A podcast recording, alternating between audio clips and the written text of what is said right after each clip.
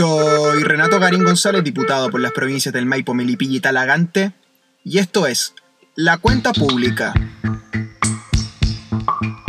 La Cuenta Pública, nuestro programa de información y análisis que hacemos para entregarte toda la información respecto a lo que está ocurriendo con el coronavirus en el planeta Tierra, conmocionado por esta enfermedad que ya tiene en Chile, más de 300.000 contagiados y más de 10.000 muertos. Son cifras tremendas para Chile, entregadas por el DEIS, que es el Departamento de Estadística sobre las materias sanitarias en Chile, que mm, nos coloca entonces las portas de la pregunta más definitiva de esta crisis. ¿Estamos pasando lo peor o todavía nos queda? Antes de comenzar, por supuesto, tengo que saludar a quienes me siguen a través del Facebook, del Twitter, del Instagram. Renato Garín Diputado, Garín Diputado, búscame en las redes sociales. Tenemos una comunidad más de 50.000 personas en el Facebook, 50.000 personas en el Twitter, casi 20.000 personas en el Instagram, todos conectados a través de la cuenta pública. Y si me estás escuchando a través de Spotify o de Apple Podcast, recomienda esta playlist de podcast a tus amigos. Ya son más de 40 los capítulos de la cuenta pública. Y si me estás siguiendo a través del YouTube, toca la campanita y suscríbete para que sigamos conectados todos juntos en la cuenta pública. Y así es como comenzamos la tercera semana de julio en una crisis que nos tiene realmente de cabeza la clase política, como te he dicho ya varias veces, y que ha ido colocando temas sobre la mesa, temas que van cambiando el, el, mapa político chileno. Y uno de los temas más candentes del momento es si acaso los cotizantes de las AFP, del sistema previsional chileno, pueden retirar o no un porcentaje de sus fondos para solventar sus gastos durante esta crisis, esta cuarentena y esta pandemia que está viviendo el país. Han aparecido voces a favor, voces en contra, se han presentado proyectos de ley en el Congreso de reforma constitucional en concreto para permitir este retiro de fondos. Se habla del 10% de los fondos de los pensionados, abrirle la posibilidad a cada uno de los cotizantes de que retire esta cantidad de dinero. Se han discutido algunas contraprestaciones, algunos fondos de compensación para que eh, no disminuya tanto la pensión final de aquellas personas que retiran dinero. Sin embargo, este tema se ha colocado en el centro de la agenda. En el centro de la agenda, tanto es así que el gobierno ha debido tomar posición a través de sus ministros más importantes de la materia, la ministra Saldívar del Trabajo y el ministro Briones de Hacienda. En ese sentido, ambos se han mostrado en contra de la idea de retirar fondos, lo que por supuesto ha abierto una batalla política al interior de la coalición de gobierno Chile Vamos, puesto que hay diputadas y diputados, sobre todo en el ala más eh, díscola del gobierno, que estarían dispuestos a aprobar esta idea y que estarían dispuestos entonces a que se retire el 10% de los fondos de pensiones de cada cotizante. En la oposición hay varios proyectos de ley que terminaron fusionándose por vía administrativa para que esto se haga por vía de reforma constitucional. Tú sabes que hay mucha discusión respecto a si las leyes que presentan los diputados son constitucionales, no son inconstitucionales. Eh, en este caso se prefirió la vía de la reforma constitucional para a través de una ley constitucional permitir entonces eh, el retiro de fondos de pensiones. Las leyes tienen jerarquías distintas, una ley puede tener rango legal o rango constitucional, aunque eh, parezca tautológico decirlo, las leyes no son todas de rango legal, sino que hay rangos supralegales como la constitución. Es ahí donde se ha radicado el debate respecto del retiro de los fondos de pensiones en Chile. Vamos entonces al detalle de ese debate. Tal como te contaba, aparece entonces la idea de que en los fondos de pensiones chilenos, donde hay más o menos 180 mil millones de dólares acumulados del trabajo de los chilenos, se pueda retirar una parte, un 10% se propone que cada cotizante pueda retirar para eh, solventar este momento de estrechez económica que vive cada familia chilena por la falta de liquidez, la falta de trabajo y la cuarentena que impide salir de las casas a trabajar y hacer la plata diaria. En ese sentido, los fondos de pensiones son el lugar más atractivo para recurrir a la liquidez. Esto, por supuesto, tiene resistencia en el mundo de las AFP, que verían mermada la cantidad de capital que manejan, y también han aparecido eh, economistas, técnicos, que también se manifiestan en contra. Son pocas las voces que aparecen en el debate público a favor respecto a esta idea, aunque pareciera lo más razonable a estas alturas pensar en abrir esa posibilidad respecto de que los cotizantes puedan retirar una parte de sus fondos de pensiones. Si pensamos que hay 180 mil millones de dólares en los fondos de pensiones, el 10% de esto sería 18 mil millones de dólares, lo que suena harta plata, sin duda. Pero ojo que según las encuestas, CADEM en particular, a la cual nadie puede tildar de castrochavista o de ser operador de la izquierda, CADEM señala que menos del 60% de las personas, en torno al 55%, retiraría los fondos de pensiones en el 10%, es decir, estaríamos hablando del orden de 10.000, 11.000 millones de dólares, lo que involucraría esta movida, esta, esta, esta tajada que se han ido sacando los cotizantes del fondo de pensiones. ¿Cuánto le afectaría a cada cual si pierde una parte de, su capital? Más o menos en 20 mil pesos por cada millón que retira. 20 eh, mil pesos en condiciones de pensiones muy bajas, de 150, 160 mil pesos, 20 lucas es bastante plata.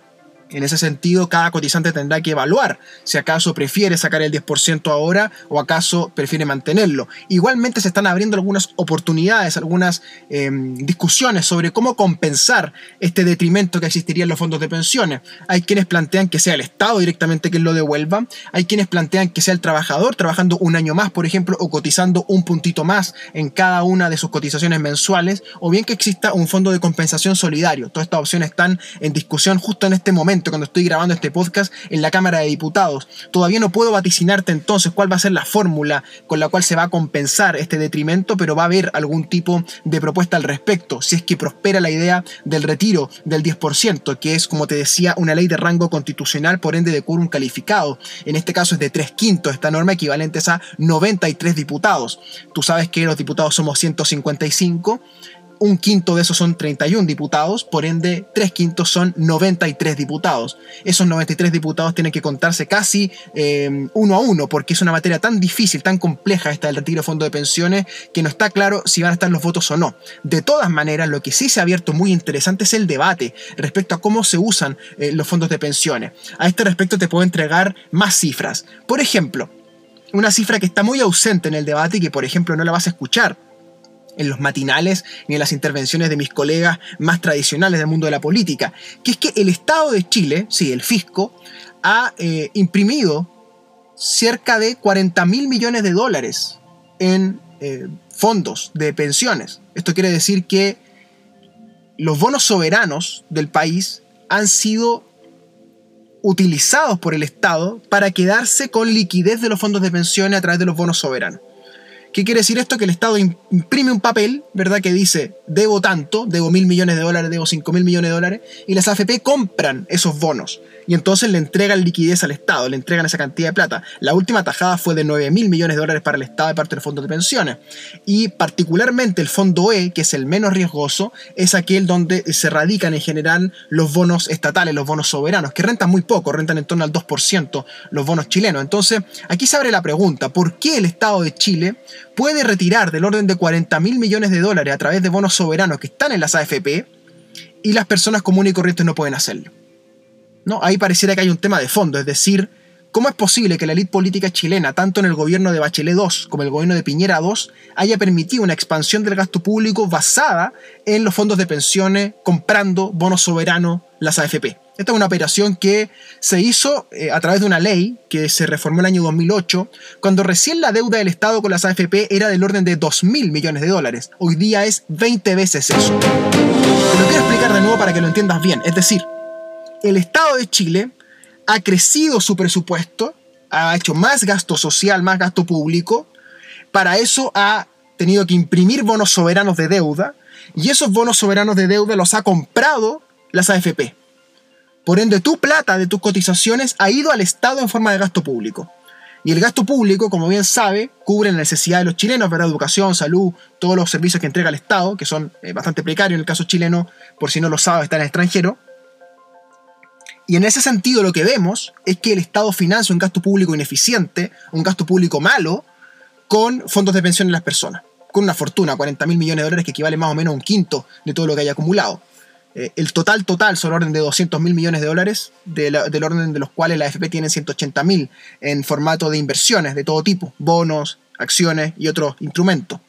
Entonces, los fondos de pensiones chilenos, si no lo entiendes bien, te lo vuelvo a decir, le entregan liquidez al gasto público chileno, en una reforma que se hizo ya hace más de 12 años. Tanto el gobierno de Piñera II como el gobierno de Bachelet II ha recurrido sistemáticamente a imprimir bonos y tomar de los fondos de pensiones liquidez. Y a la vez los fondos de pensión están invertidos buena parte en la Bolsa de Comercio de Santiago, en las principales empresas que cotizan en formato de acciones en la Bolsa de Santiago. Es decir, el sistema de AFP se presenta como sistema previsional donde tú cotizas el 10% de tu sueldo, ¿verdad? Lo pones en una cajita que te da rentabilidad. Esa rentabilidad viene del mercado accionario, donde a la vez tus fondos, la gran piscina de plata, le permite a estas empresas tener liquidez. Y a la vez, los últimos 12 años, más o menos 10, 12 años, el Estado de Chile ha recurrido a estos fondos para tener liquidez en el gasto público social.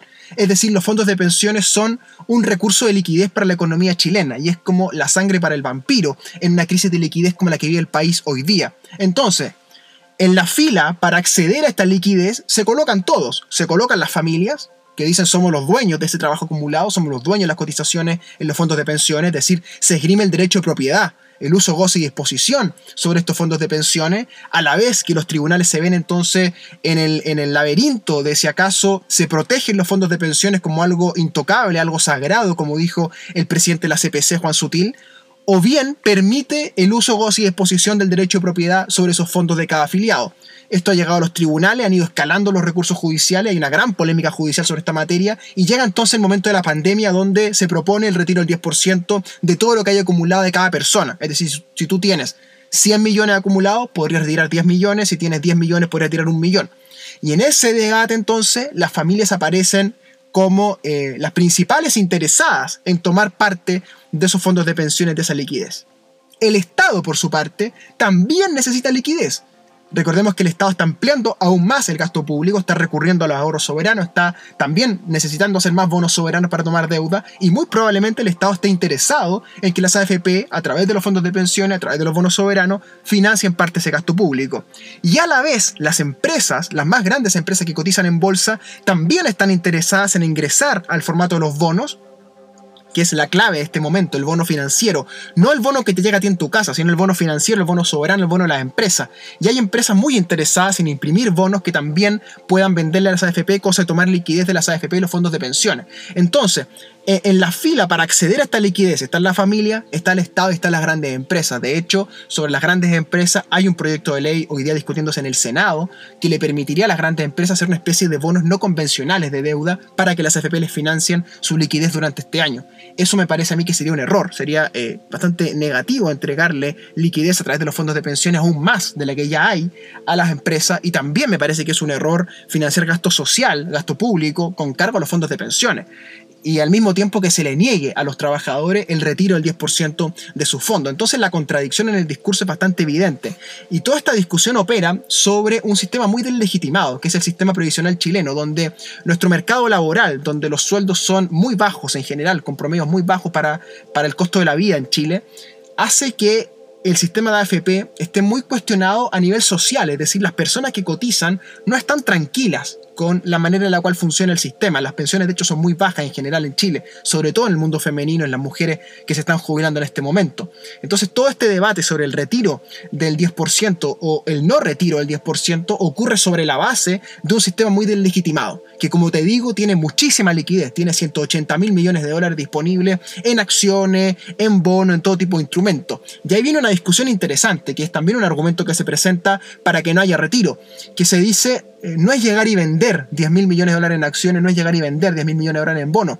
Entonces lo que se contrapropone sobre eso es que se vendan posiciones el extranjero, que también la AFP tienen del orden de 20 mil millones de dólares invertidos en el extranjero, un poquito más incluso 25 mil millones de dólares. Entonces lo que se dice es venda usted 10 mil millones de dólares de las AFP afuera y traiga entonces dólares a Chile y eso incluso podría empujar un poquito el dólar hacia abajo, que se ha ido estabilizando en torno a esos 800 pesos, que es bastante todavía alto para Chile. Entonces toda esta discusión opera sobre la base de, de quién son los fondos, qué hacer con la plata y quién va primero en la fila respecto a dar liquidez. En ese sentido, tanto el Estado como las grandes empresas compiten, por así decirlo, por tomar parte de esa liquidez a través de los bonos, como te estoy contando. Esta discusión se está desarrollando en este momento, es noticia en desarrollo en este momento en la Cámara de Diputados de Chile y probablemente en la próxima edición de este programa tendremos más información al respecto.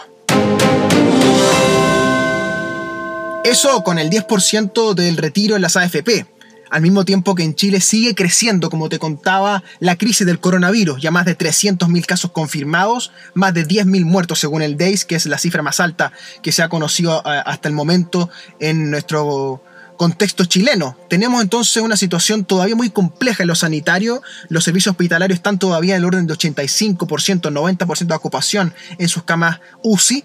Y todavía tenemos espacio en los ventiladores mecánicos, que es eh, la gran cuestión que ocurrió en otros países del mundo cuando faltan ventiladores mecánicos para aquellos pacientes más críticos. En Chile ese aspecto de la crisis está funcionando todavía bien. Hay insumos médicos para ir soportando esta cantidad de enfermos que ingresan a las UCIs. Aún así, la crisis sigue teniendo eh, víctimas, víctimas que siguen eh, teniendo que ser eh, procesadas administrativamente como cadáveres, ¿verdad? Eh, y ese sistema está todavía muy, muy, muy complejizado. Todo lo que significa los ataúdes, todo lo que significa el traslado de los muertos.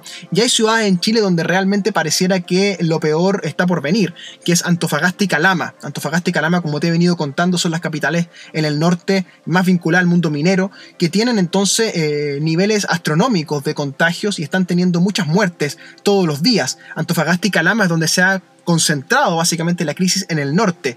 Respecto a la región metropolitana y la zona central de Chile, la crisis ha ido amainando, las cifras han ido mejorando en los últimos días.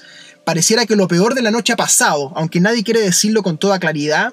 El gobierno habla de una leve mejoría, eh, teniendo mucho cuidado, recordemos con todo lo que ocurrió con la nueva normalidad a partir de abril y mayo. Entonces ahora el nuevo ministro París, que está tratando de surfear la ola de esta crisis, está muy bien evaluado todavía, trata de mantenerse con un discurso muy cauto respecto de la leve mejoría que estarían teniendo las cifras en Chile. Respecto de si esto está mejorando realmente, está por verse, hay que ver la tendencia larga. Si acaso en Chile viene un rebrote o no, sería todavía peor un rebrote en la zona metropolitana podría obligar a eh, eh, recrudecer las medidas de confinamiento y podría dar un paso en falso el gobierno con eso. Por eso es que está siendo todo muy cuidadoso respecto de si acaso eh, conviene o no relajar las medidas de cuarentena. Lo cierto es que la mitad del país, un poquito más de la mitad del país, cerca de 10 millones de personas hoy día estamos en situación de cuarentena, en situación de confinamiento en nuestras casas, toda la región metropolitana prácticamente de punta a punta y las principales capitales regionales, incluyendo las que te mencionaba en el norte, que son las más complicadas. Eso con la situación en Chile. Donde pareciera que está empeorando el asunto es en Argentina. En Argentina las cifras, sobre todo en la ciudad autónoma de Buenos Aires y la provincia de Buenos Aires, han ido empeorando, tanto en contagios como en cantidad de muertos. De hecho, en los últimos días ha habido más muertos en Argentina que en Chile, eh, contándose de más o menos en 60 o 70 los muertos en Argentina por día y en Chile están rondando los 55 a 60 en los últimos días. Esto quiere decir que en Argentina pareciera que las curvas están empeorando respecto a la enfermedad y que esto pudiera tener consecuencias muy grave respecto al sistema sanitario argentino, el cual está más o menos en un 75% ocupado en las camas críticas. Eh, la zona metropolitana de Buenos Aires, lo que se llama el AMBA, Área Metropolitana de Buenos Aires, como te he contado varias veces, está administrada por dos autoridades. El gobernador de la provincia de Buenos Aires, Axel Kisilov, que es del peronismo, y el alcalde de Buenos Aires, que es Horacio Rodríguez Larreta que es del partido PRO, del partido Mauricio Macri. Todo esto ocurre más una crisis política financiera enorme en Argentina, que sigue negociando en este momento eh, sus condiciones de deuda y de default financiero con sus acreedores internacionales, con el, con el fondo BlackRock y con el Fondo Monetario Internacional. Y además, Argentina tiene hoy día una crisis política de proporciones, puesto que el presidente Mauricio Macri, como te he contado, está señalado por la organización de una eh, trama ilícita para espiar a periodistas y a opositores políticos, así como también a algunos aliados. Lo que tiene de cabeza los medios de comunicación tiene muy crispada la sociedad argentina. Aparecen nombres muy reconocidos de periodistas como Luz Majul, por ejemplo, muy reconocido, que aparece vinculado a servicios secretos configurando pautas de un programa de televisión para acusar corrupción a los Kirchner. Todo esto entonces habría estado coordinado por servicios eh, de inteligencia de Macri lo que por supuesto ha tenido una reacción eh, furiosa de parte del gobierno de Alberto Fernández, que ha abierto todo tipo de investigaciones, tanto en los servicios de inteligencia como en la penitenciaría, porque también en las cárceles se encontraron servicios de inteligencia operando con escuchas telefónicas, y eso tuvo una consecuencia, que es que se abrió una causa judicial en Lomas de Zamora, que es el lugar donde se investiga a los políticos en Argentina, ahí está el Tribunal eh, Federal, y esto ha producido una especie de peregrinaje de... Eh, políticos, periodistas, figuras del espectáculo incluso, que han tenido que tomar conocimiento de cómo el gobierno de Macri los espiaba, todo esto a través de métodos ilegales. Y al mismo tiempo, hace dos, tres días, apareció muerto y torturado el ex secretario privado de Cristina Fernández de Kirchner, Fabián Gutiérrez, a quien según ha trascendido las primeras versiones, cuatro jóvenes lo habrían asaltado en su casa, uno de ellos lo conocía, habría sido pareja de él, una pareja homosexual, eh, un chico básicamente de 19 años, que habría entrado con otros jóvenes de la misma edad y habrían torturado a Fabián Gutiérrez en búsqueda del famoso tesoro K, es decir, de dónde estarían guardadas las platas que se habría robado supuestamente la familia Kirchner. Todo esto nunca ha sido comprobado, no se han encontrado esos bolsos con dinero, lo único, te recuerdo, que se encontró fue aquel eh, secretario de Obras Públicas, eh, López, quien eh, se le encontró revoleando, ahora tirando eh, bolsos de dinero por un convento. Sin embargo, en Santa Cruz, en, el Calafate, no se ha encontrado nada. Y allí este funcionario, ex funcionario de Cristina Fernández de Kirchner, fue asaltado en su casa, una especie de fortaleza donde vivía en el Calafate, fue torturado durante horas para que confesara dónde estaba el dinero, y dado que no encontraron nada, estos jóvenes lo mataron, lo degollaron con un, con un cuchillo carnicero.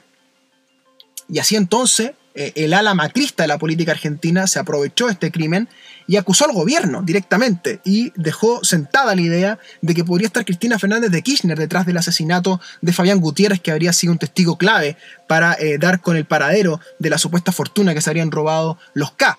En ese sentido, el último dato, que es la guinda de la torta para saltar de Argentina a otro país, es que la fiscal a cargo de investigar el crimen de Fabián Gutiérrez en el Calafate es la sobrina de Cristina Fernández de Kirchner, es la hija de Alisa Kirchner, se llama Romina Mercado Kirchner. Y entonces la oposición macrista eh, se paró en dos manos, básicamente, hizo todo tipo de alardes en la prensa, en la televisión, tratando de inculpar al gobierno eh, de Fernández Fernández con este crimen de Fabián Gutiérrez. Entonces, de un lado se acusan de espionaje ilegal, del otro de matar secretario, encima está el cuerpo de Nisman todavía buscando una explicación a ese crimen, a ese suicidio del ex fiscal Nisman. La política argentina entonces realmente arde por los cuatro costados, un default financiero, una pandemia, los números del COVID-19 siguen empeorando en Buenos Aires, tiene una cuarentena muy estricta, tiene la economía básicamente cerrada y el macrismo acusa a los Kirchner de eh, asesinatos y los Kirchner acusan a los Macri de espionaje ilegal. En ese sentido, Argentina se ve con un futuro inmediato muy muy complicado. Donde el asunto también se ha vuelto complicado es en Hong Kong. En Hong Kong, como te he contado varias veces, hicimos un especial incluso sobre esto, los chinos tienen un problema mayúsculo. Tú sabes que Hong Kong era un territorio británico y que se devolvió a propiedad china, que se entiende que viene a propiedad tradicional china sobre Hong Kong, y hoy día Hong Kong es una especie de estado anexo chino, una especie de Puerto Rico de los chinos donde influye la política china directamente. Y han habido el último año y medio, dos años, feroces protestas en contra del gobierno chino por la falta de libertad, libertad eh, eh, de expresión, libertad de tránsito, libertad política, la falta de democracia que hay en Hong Kong, aunque sí hay libertad económica y una bolsa de comercio muy desarrollada, con un ámbito financiero em, bastante sofisticado, en Hong Kong no hay democracia en sentido pleno, en sentido de desarrollo como lo conocemos en Occidente respecto a las libertades públicas. Y eso ha generado entonces una serie de manifestaciones durante el último año y medio, dos años, que ha enfrentado a manifestantes hongkongeses contra eh, el aparato comunista chino. Y esto ha tenido un nuevo episodio en las últimas semanas donde China ha decidido desembarcar directamente en Hong Kong con una especie de ministerio de seguridad, una agencia de seguridad con la cual está revisando la situación de cada uno de los personajes que son líderes de las manifestaciones, está interviniendo en las redes sociales de Hong Kong y ha producido un gran descalabro político en esta provincia o en este estado anexo, puesto que Hong Kong no estaba acostumbrado al control tan férreo del Partido Comunista Chino, el cual un poco tiene que sacarse la máscara frente a la situación que vive Hong Kong y se ha radicalizado la situación de autoritarismo chino sobre esta provincia, este estado anexo. Así las cosas, varios estados del mundo han reaccionado. Los británicos reaccionaron, Estados Unidos reaccionó respecto a lo que está haciendo China en Hong Kong, reprimiendo las manifestaciones, reprimiendo las marchas, disolviendo organizaciones políticas, eh, al parecer espiando también a sus opositores, a sus detractores, a quienes se manifiestan en las calles. Entonces se comienza a configurar una situación muy compleja en Hong Kong. Todo esto en el contexto donde Estados Unidos sigue acusando a China con el mal manejo del COVID-19 y la no información que entregó oportunamente al OMS respecto a la enfermedad. De hecho, ayer Estados Unidos se retiró de la OMS ya formalmente, una cuestión que Trump había anunciado en la primera semana de julio, se ha concretado en esta tercera semana del mes y Estados Unidos ya no es parte más de la OMS, lo que es un golpe realmente a la diplomacia sanitaria mundial con esta pandemia. Entonces, ¿cómo se lee eso? Se lee como una contestación de Estados Unidos frente a las conductas chinas respecto al COVID-19. Se acusa a China de ser poco diáfano, de ser un poquito oscuro en el manejo de la enfermedad, sobre todo con el comienzo en Wuhan. Y Estados Unidos reacciona entonces saliéndose de la OMS y dando un golpe diplomático sanitario a esta organización. Y esto por supuesto recrudece la guerra comercial diplomática que está viviendo Estados Unidos con China, Xi Jinping contra Donald Trump, y se da entonces esta guinda de la torta que es Hong Kong, donde eh, esta provincia, estaba anexo, termina entonces eh, en las garras del autoritarismo del Partido Comunista Chino que debe sacarse la máscara con lo que ocurre en ese sector de su dominio. Así las cosas en China, Volvemos de vuelta virtualmente a nuestro continente latinoamericano porque las noticias también llegan desde Brasil. Hoy, esta mañana, se ha confirmado que Jair Bolsonaro, el presidente de Brasil, tiene COVID-19. Está tratándose ya con eh, los medicamentos, ¿verdad? Que se están consumiendo en el mundo, la, cloroquina, ¿verdad? Que, que es un derivado de, una enfermedad de la malaria, ¿verdad? Que se dio con este, con este medicamento. De hecho, Bolsonaro lo está usando, Trump lo recomienda.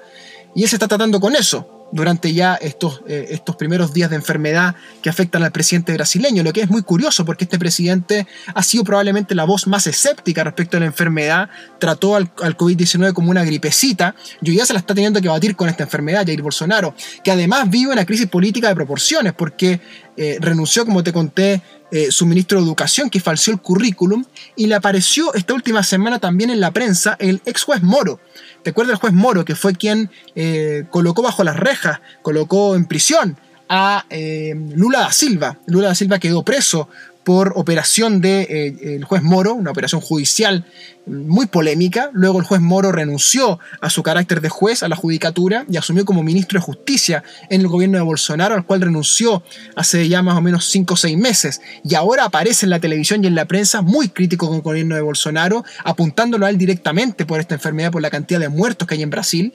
Brasil, después de Estados Unidos, es la, segunda nación en el mundo con mayor cantidad de contagio.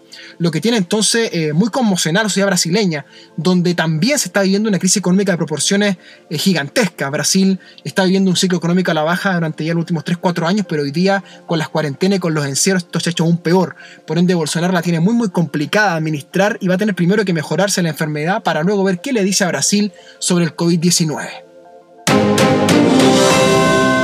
Eso entonces con lo que está pasando en Brasil, lo que está pasando en Argentina, lo que está pasando en China, en Estados Unidos también están viviendo una situación complicada. Han aparecido rebrotes o primeros brotes en Miami, en Orlando, en Tampa, en Texas, en California, como te conté la semana pasada, y esto ha obligado al gobierno sobre todo los gobernadores regionales, a volver a aplicar cuarentenas, volver a aplicar confinamiento en algunas ciudades, pero donde más complicada se ve la cosa es en Florida, en Miami, en Orlando, donde es un centro de vacaciones, ¿verdad? Hoy día para todo el mundo. De hecho, se ha informado a través de la periodista Alejandra Matus que aviones chilenos, aviones de la TAM, están volando regularmente, sí, desde el aeropuerto de Chile en plena cuarentena hacia Miami y Orlando. Son más de 30, 40 aviones completos que han salido en el último mes y medio hacia la ciudad de Miami, donde se está viviendo realmente un epicentro de la enfermedad hoy día, por ende puede ser muy contraproducente que Chile esté con frontera abierta hacia Estados Unidos, entrando y saliendo pasajeros por el aeropuerto, pues puede estar entrando la enfermedad desde Miami y no lo estamos sabiendo con claridad. Eso entonces con lo que está ocurriendo en Miami, porque Chile todavía no ha superado la enfermedad. Te quiero repetir que la ley de mejoría que vemos en las cifras no quiere decir que el COVID-19 sea parte del pasado o que ya no puedas contagiarte. Tienes que seguir cuidándote, tienes que seguir usando la mascarilla, tienes que seguir pidiendo permiso para salir. Seguimos en un estado de excepción constitucional, seguimos con las libertades restringidas, seguimos con toque de queda. Esto no ha pasado, seguimos todavía viviendo esta crisis, aunque los números son un poco mejores, o no quiere decir que estemos del otro lado del túnel. Hay que seguir trabajando en la enfermedad, hay que seguir eh, cuidándose y hay que seguir entonces vislumbrando la crisis económica que estamos enfrentando y las medidas que hay que tomar. Si acaso el 10% de las AFP, si acaso los créditos blandos que ha ofrecido el gobierno por tesorería. Veamos entonces cómo se desarrolla el siguiente episodio del COVID-19 en Santiago de Chile y en todo nuestro país que tanto queremos. Y antes de despedirme y hablando de tanto que nos queremos, quiero hablar, por supuesto, a quienes me escuchan por la radio Ignacio Serrano en toda la provincia de Melipilla, la más tradicional. Nos escuchamos todos los domingos en las tardes a través de la 540M en toda la provincia de Melipilla. Y en la provincia de Talagante, la más tradicional de todo Talagante, Isla de Maipo, El Monte, Peñaflor, Padre Hurtado, la Radio Contacto, donde nos escuchamos todos los miércoles para que hagamos juntos la cuenta pública. Ya lo sabes, hay que seguir cuidándose, sígueme en las redes sociales, hagamos juntos este programa que se llama La Cuenta Pública. Un gran abrazo a todas mis vecinas y mis vecinos.